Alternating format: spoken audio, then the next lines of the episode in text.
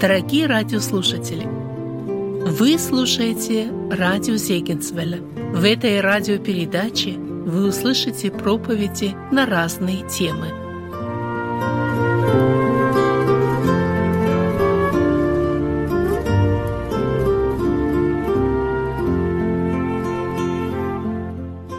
предложить вам размышления над Божьим Словом.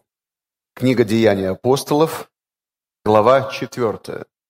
У множества же уверовавших было одно сердце и одна душа. И никто ничего из имения своего не называл своим, но все у них было общее. Апостолы же с великою силою свидетельствовали о воскресении Господа Иисуса Христа. И великая благодать была на всех их. Не было между ними никого нуждающегося, Ибо все, которые владели землями или домами, продавая их, приносили цену проданного и полагали к ногам апостолов, и каждому давалось, в чем кто имел нужду. Так и Осия, призванный от апостолов Варнавую, прозванный, что значит сын утешения, левит, родом кипрянин, у которого была своя земля, продав ее, принес деньги и положил к ногам апостолов. Занимайте, пожалуйста, места. Ну, перейду ли я сейчас на призыв делать то же самое? Э, своеобразный проект, экспериментальный, который был в Иерусалиме, он потом больше нигде не повторился. Сказать, что это было плохо, не могу. А что, если отдельно для этой церкви так было нужно в начале создания христианской церкви? Поэтому судить не буду призвать всех идти по этой модели? Ну, разве что единомыслие, одно сердце, одна душа. Но вот в Каримской церкви Павел будет говорить о другом. Разве у вас нет домов, чтобы есть и пить? И все-таки свой дом, свое имущество, мудрое распоряжение тем, что Бог дает. И это основа капиталистического строя. Мне ли вам в Америке об этом говорить? Но в этом тексте есть одна удивительная деталь. В контрасте выступает некий Йосия, Канании и Сапфире. Продали, утаили, хотя все было в их власти. И беда была не в том, что они решили что-то оставить себе. И была беда не в том, что они решили как-то для себя это потратить. Ну, кто-то шутит на эту тему, говорит, напоследок хотели сходить в ресторан перед уходом в монастырь. Не получилось. В контрасте с Ананией и Сапфиром у нас удивительный персонаж. Имя его Йосия. Если я скажу Варнава, все скажут «знаем». Если я спрошу, знаете ли Йосию из Библии, думаю, что многие задумаются, о ком именно идет речь. Заметьте, то, как его назвали, стало даже более важным, чем то, как его назвали с детства. Другими словами, имя родителей будто бы уступает тому имени, которое сейчас ему дают апостолы. Почему последнее важнее первого? Соответствие имени – это то, что важно. Христианин – соответствуй. Чадо Божье – соответствуй. Варнава. Я предлагаю всем ответить себе на простой вопрос. Могу ли я себя назвать Варнавой? Сын утешения. Ну, если в еврейской теологии есть понятие бат-мицва и бар-мицва, это сын и дочь заповеди или дочь и сын заповеди, Концепция мицвод – это сбор заповедей, собрание заповедей. Если в юдаизме есть идея сын и дочь заповеди, то я предлагаю нам во свете этого спросить себя, а могу ли я назвать себя сыном или дочерью утешения? И что сюда входит? Что значит быть сыном утешения в наши дни, 21 век? Давайте пойдем от обратного, доказательства от противного, что не значит быть сыном утешения. Но наверняка это не значит быть человеком, из-за которого плачут другие. Может ли тот мужчина в церкви называться сыном утешения, если из-за него плачет жена и дети? Может, если он принес такую зарплату, что они от радости зарыдали. Если они плачут по этому поводу, то да, он их утешил, потому что решил какие-то семейные проблемы. Но вы понимаете, как я поставил вопрос?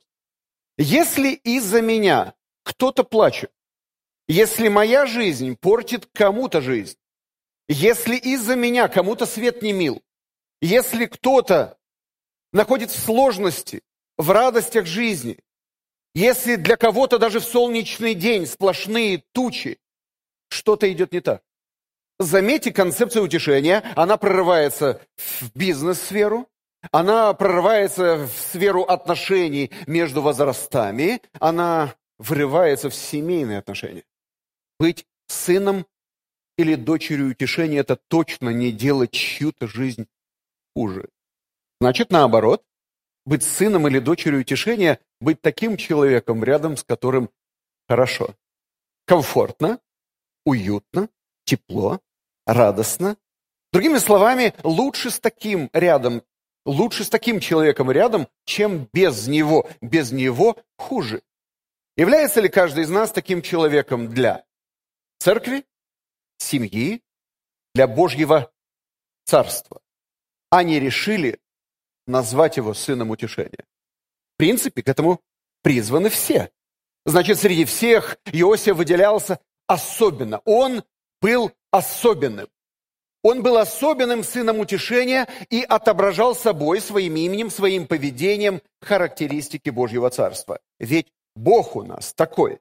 Перечисление Божьих качеств. Э, всемогущий, всезнающий, вездесущий, холодно, правильно, но холодно. Холодно, потому что мы не чувствуем, как Бог эти качества будет проявлять всемогущий, но это не греет. Всемогущий и добрый в соединении с нравственными качествами, доброта, милосердие, человеколюбие. Эти качества, метафизические качества, теперь уже греют сердце. Среди всех качеств Божьих одно из качеств есть – утешение. Когда я утешаю, я похож на Господа. Знать о том, что человек создан по образу и подобию Бога. Так вот, это базовый пакет. Если хотите, основа, от которой можно оттолкнуться. Можно иметь способность быть похожим на Бога и не быть похожим на.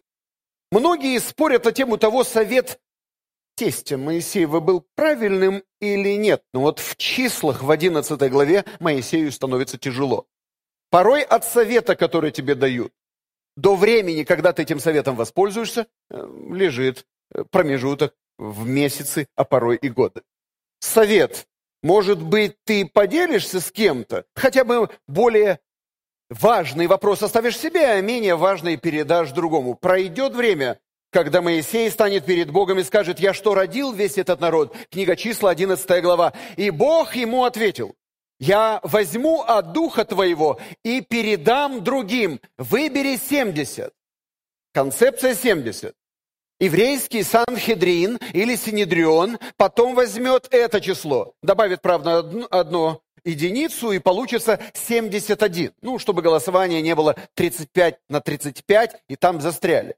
Должен быть обязательно нечетный какой-то номер, чтобы проходило голосование. Но цифра 70 закрепится в Израиле. Моисей и 70 рядом с ним. Рядом с Иисусом было не только 12 помощников. Из 12 можно выделить трех. Но в целом их было 12. Один ушел, вместо него выбирают другого, но был широкий круг. Один из них круг 70 учеников. И, в... и предания христианские, а не только еврейские, предания христианские говорят о том, что Варнава входил в число 70. Что вы знаете еще о нем, помимо того, что он был сыном утешения? Его участие в жизни Савла – это очень важная роль.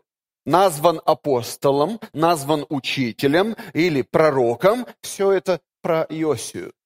Но все его знают. Не как пророка, не как учителя. Все его знают. Как сына утешения. Я предлагаю вам удивительный текст. Книга Деяний апостолов, глава 13. Давайте вместе обратимся к этому тексту. Деяния апостолов, глава 13, со стиха 1.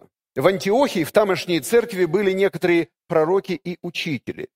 Варнава и Симеон, называемый Нигер, и Луций, Кириньянин и Манаил, совоспитанник Ирода четвертовластника и Савол. Ну, пожалуйста, определите по этому тексту.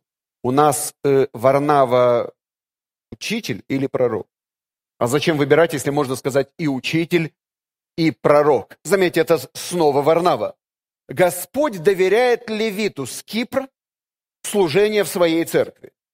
Это удивительный момент, когда они служили Господу, когда они служили Господу, и постились, Дух Святой сказал, отделите мне Варнаву и Савла на дело, которое я призвал их. И если мы все избраны во Христе Иисусе, то есть избранные из избранных. В греческом тексте есть несколько глаголов о поклонении или служении. Я пока перечислю три. Диаконео, отсюда и диаконство. Латрея или латрео, сама латрея это тоже поклонение, так Богу тоже можно поклоняться. И один из удивительных глаголов, особенно для тех, кто пришел из тех земель, которые называются постсоветское пространство, летургео. Что такое литургия? В классической исторической церкви, православной или католической, литургия, сейчас, счита, литургия считается особый вид поклонения Богу, на котором совершается хлебопреломление. Поэтому центр поклонения в католической православной церкви – это литургия. Потому что все завязано на евхаристическом общении. Без хлебопреломления не бывает церкви. Но до того, как все это институционализировалось католической или православной церкви, глагол «литургео» понимался проще. И как мы с вами, протестанты, понимаем, все мы царственное священство. Обратите внимание, глагол «литургео» в стихе 2. «Когда они служили Господу и постились». Никаких кадил, никакого специального э, обмундирования или священных одежд, Литургео – это возможность стоять перед Господом, настоящее служение, привязанное к посту. И еще один важный момент. Глагол, глагол находится в деепричастном обороте. Когда Бог призвал их, они находились в служении. Они иногда его делали. Я понятен, друзья? Они находились в служении. Другими словами, христианин – это существо, служащее Богу постоянно, с утра до вечера, день и ночь, в жизни или в смерти, готовый прославить Господа. Литургия подлинная – это не то, что предлагается сегодня историческими классическими церквями. Литургия подлинная – это быть в распоряжении Господа 24 часа в сутки пребывать в этом, и среди них был Варнава. Сын утешения, с чего все начиналось? С правильного отношения к материальным благословениям. Это очень серьезный тест. Тест на духовность порой начинается с кошелька. И здесь, в этой аудитории, я эту мысль уже озвучивал. Самый чувствительный нерв в человеке – это нерв, ведущий от кошелька до сердца. Заденешь его, заденешь всего человека. Тронься, хочешь, де, де, деньги мои не трогай. Варнава показал себя человеком жертвенным. Откуда ему было знать, что его призовут на такое важное служение? Мы в русском языке используем иногда такую формулировку. Если бы я знал. Если бы я знал. Вы когда-нибудь в жизни это использовали? Если бы я знал. Если бы я знал, что упаду, то раньше бы сделал вот что. Если бы я знал, что там так много платят, если бы я знал, если бы я знал, если бы я знал, чувствуете запах упущенных возможностей? Если бы я знал. Так вот, хочу сказать наперед. Знай, и ты, и я. Служение Богу не остается незамеченным. И когда Господь призывает Варнава к этому моменту, не зная, что Бог на него смотрит так пристально, он просто жертвовал Богу или делал то, что мог. Мы вспоминаем всегда женщину. Оставьте ее, не смущайте ее, она сделала, что могла. Вот этот принцип «делай все, что можешь», он очень хорош.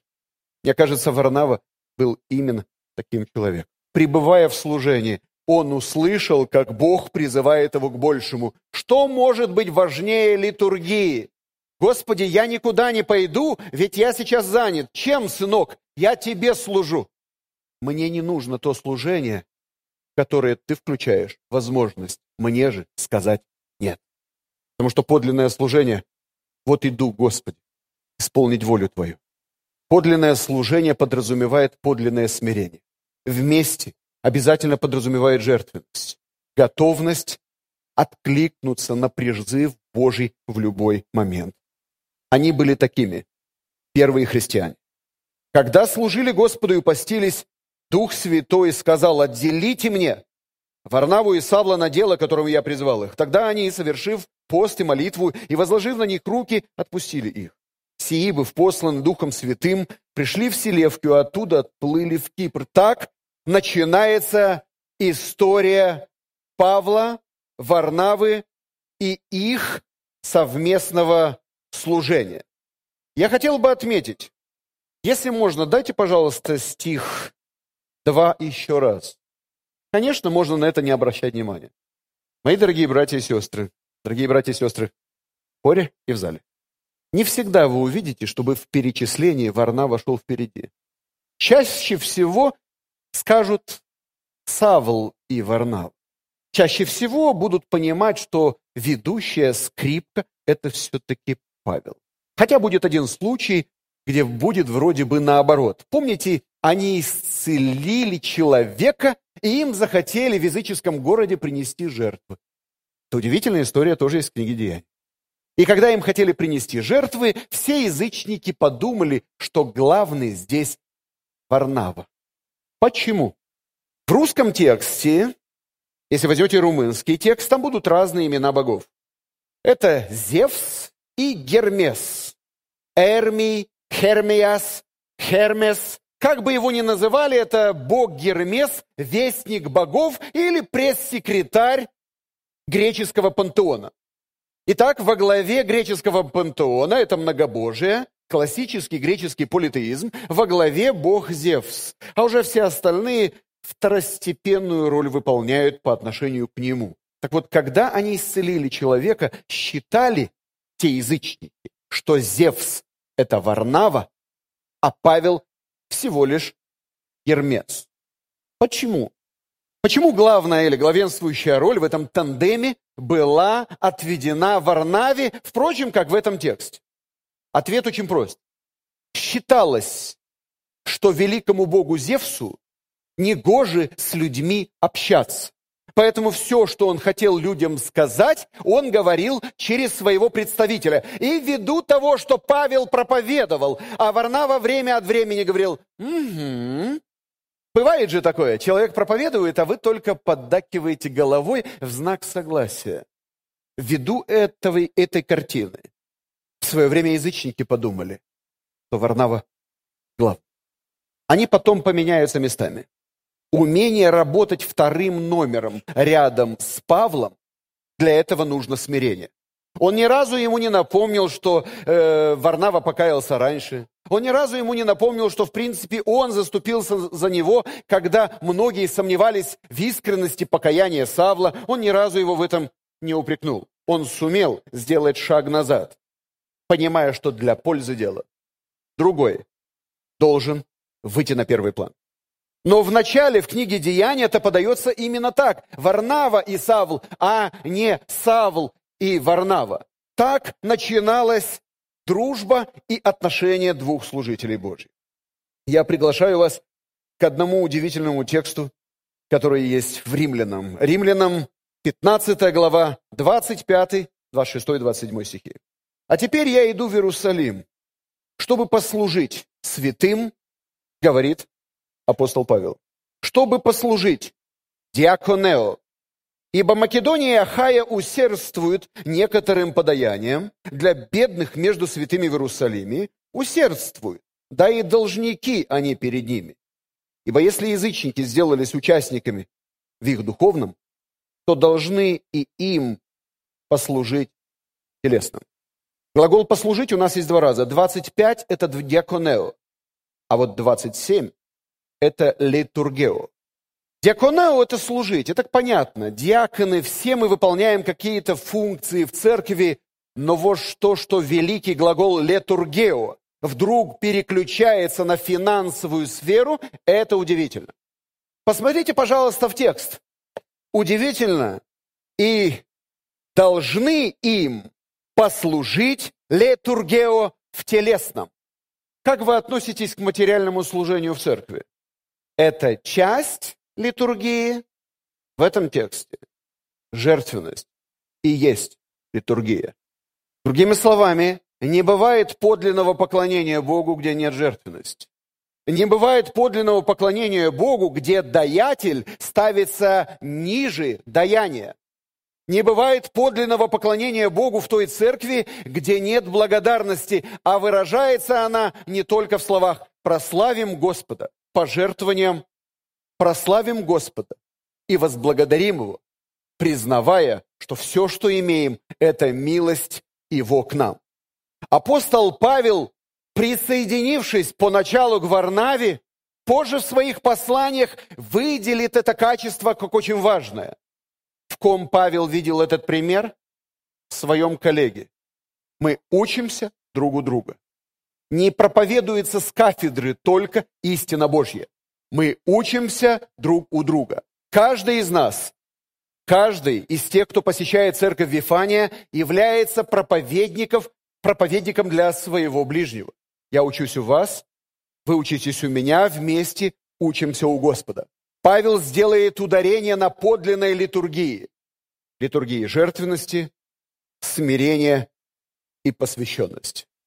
Закончится жизнь Варнавы тоже среди своих. 60-е года. Его убьют. Славное его служение начнется, славно и закончится. Он сохранит верность Богу до конца. Убьют его те, которые будут думать, что они этим служат Господу, исполнив в Варнаве предсказание Иисуса Христа. Евангелие от Иоанна, глава 16. Евангелие от Иоанна, глава 16. «Сие сказал я вам, чтобы вы не соблазнились. Изгонят вас из синагог. Даже наступает время, когда всякий, убивающий вас, будет думать, что он тем служит Богу. Дяконео, литургео, латрео. Еще один глагол служения появляется здесь. Убивая верующих, люди будут думать, что они служат Богу. Верующих не обязательно должны убивать атеисты. Верующих не обязательно должны убивать безбожники, сомневающиеся в его существовании. Верующих людей, подлинно живых, служащих Богу, могут убивать другие, которые в свою очередь, вот трагедия, тоже думают, что служат Богу. Так будут поступать, потому что не познали ни Отца, ни меня. Живая связь с Отцом помогает понять, что есть подлинное приближение к Господу. Итак, вопрос ко всем нам в это утро. Могу ли я о себе сказать? что я тоже сын утешения. Пребывание в служении, готовность Богу сказать «да» на любой его призыв, жертвенность и смирение, готовность пропускать других вперед, лишь бы дело Божье не останавливалось. Что значит быть сыном утешения? Обратите, пожалуйста, внимание, послание к евреям, 10 глава, 10 и 11 стихи. Евреям 10, 10. По сей-то воле освященым и единократным принесением тела Иисуса Христа.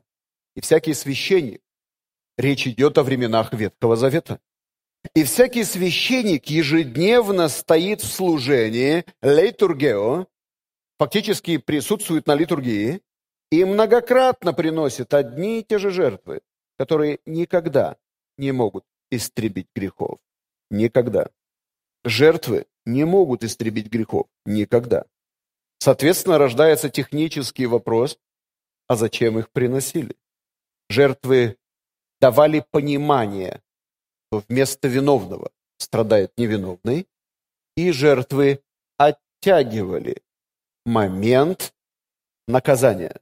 Другими словами, жертвы давали возможность тебе показать, я не хочу, чтобы ты меня наказывал. Все жертвы делались по вере, надеюсь, с правильной мотивацией, и это давало возможность оттянуть наказание до прихода Спасителя всего мира Иисуса Христа. Вот и вот а жертва освобождает от грехов. В этом тексте тоже есть слово литургео. Бывает литургия полезная, бывает литургия бесполезная. До прихода Иисуса Христа в мир все это было правильным. После прихода Иисуса Христа в мир надеяться на животных и отвергнуть Христа, значит заниматься бесполезной литургией. Не каждый, кто находится в видимом поклонении, находится в подлинном поклонении. Потому что показная набожность не всегда набожность по сути. Что значит жизнь богобоязненной жизнью? Для всех нас открытый вопрос. Вспомните, пожалуйста, старца Симеона. Вспомните, пожалуйста, я предлагаю сейчас несколько текстов, блиц, коротко по несколько текстов. Евангелие от Луки 2.25. Тогда был в Иерусалиме человек именем Симеон. Он был муж праведный, благочестивый, чающий утешение Израилева. Чего ждал Симеон? Вопрос. Ответ. Утешение. Заметьте, он ожидал. Он этого страстно хотел. Чающий, он в этом пребывал. И снова деепричастный оборот. Чаял утешение. Варнава – это сын утешения. Характеристики, характеристики, привязанные к концепту утешения, рассыпаны по всему Новому Завету. Симеон хотел утешения. Варнава утешение являл. Давайте посмотрим еще на один удивительный текст. Евангелие от Луки 6.24. Славонервных просьба закрыть уши. Евангелие от Луки 6.24. Напротив, горе вам богатые, ибо вы уже получили свое утешение. Параклесис. Многие из вас, даже не читая греческий текст, слышали слово параклет. Дух Святой назван параклетом в Новом Завете. Евангелие от Иоанна, 14, 15, 16 главы, разговоры о Духе Святом. Те, кто еще глубже изучает Священное Писание, знают, что концепт параклет встречается в первом послании Иоанна, где Иисус назван ходатаем. Это что касается параклета небесного. Бог Отец в лице Духа Святого и Сына Своего являет нам утешение. Но утешение есть не только явленное Богом напрямую, но утешение, которое предлагается на земле через людей. Интересно? Не грех быть богатым не мудро относиться к Божьим благословениям, влечет за собой определенную опасность. Ты получил все утешение здесь, значит, там утешение тебя не ждет. Это обращение Иисуса Христа к своим современникам. Значит, бывает утешение здесь, бывает утешение там, бывает только там, бывает только здесь. Вы выбираете что? Идеальный вариант и здесь, и там. Берем все. Но можно получить утешение только здесь и лишиться его там. Это слова Иисуса Христа. Я предлагаю один удивительный текст.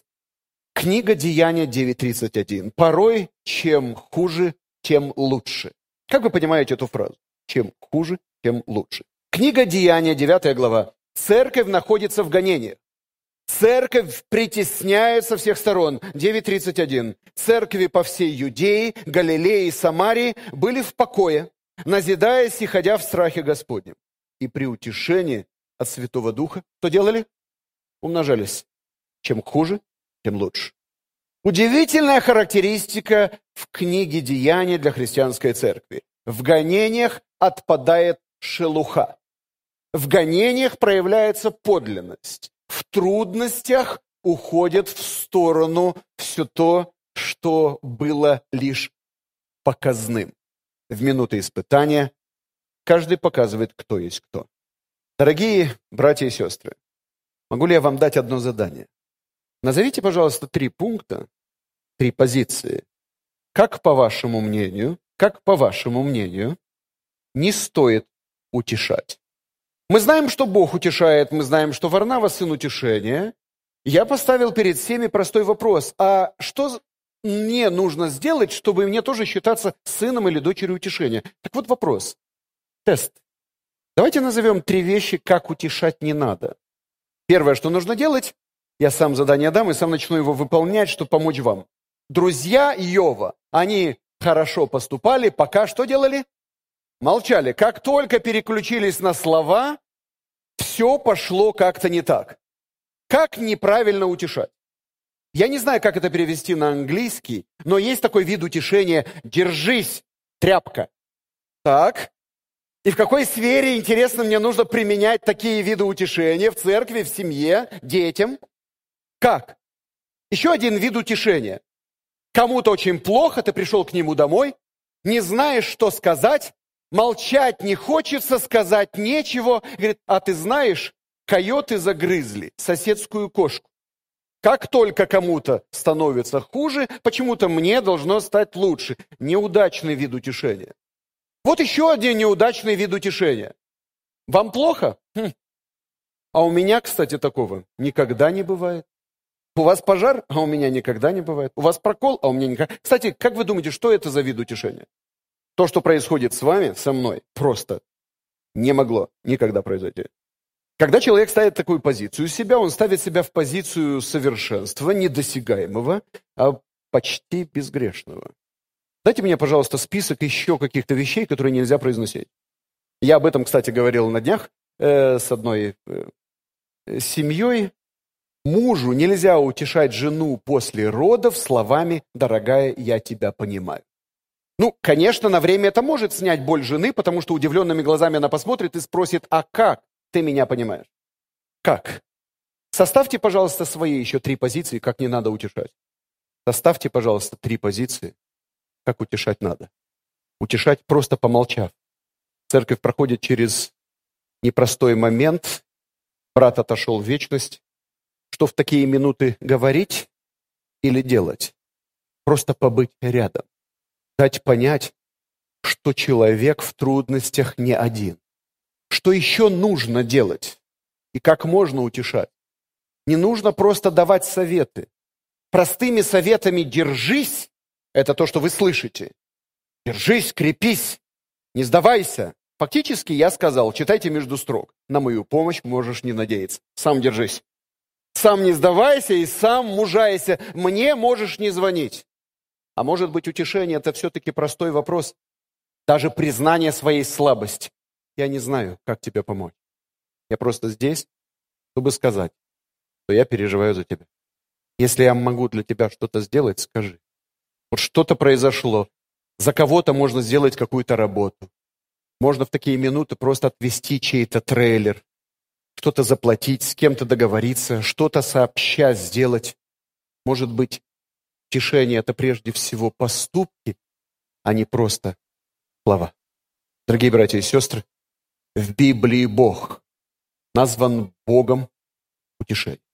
Отцом всякого утешения. В молитве «Отче наш» есть концепт Отца. «Отче наш». Так вот, этот Отец в Библии назван Отцом всякого утешения, чтобы уметь помогать нам во всякой скорби нашей. Всякой скорби противопоставляется поведение Небесного Отца. Во всякой скорби предлагаю любое утешение. Таким у нас является Отец. Помочь человеку, который находится в трудной ситуации. Помочь словом, а еще лучше словом и делом. И значит быть сыном Отца Всевышнего. Быть чутким переживанием тех, кто рядом. И на деле как-то уменьшить боль взяв часть возможной и посильной нагрузки на себя. Быть сыном и дочерью утешения – это быть рядом с теми, нуждается в поддержке. И когда нам нужно утешение, мы рады, что Бог всегда рядом. Эти слова есть в Евангелии. Эти слова принадлежат Иисусу Христу. И на этом я хочу закончить свое слово для этого утра. Христос сказал, я не один. Со мною мой Отец. И как бы не было трудно, первое, что должен сказать верующий человек, в испытаниях жизни я никогда не один. И точно знаю, что со мною мой Отец. А если верующий может сказать «со мной еще мои братья и сестры», значит, он может на нас положить. Значит, все мы сыновья и дочери утешения. Помоги нам, Господь, не только об этом знать, но такими быть. И тогда мы будем показывать во всем и всем, то мы подлинно дети Отца Небесного. Аминь. Приглашаю к молитве.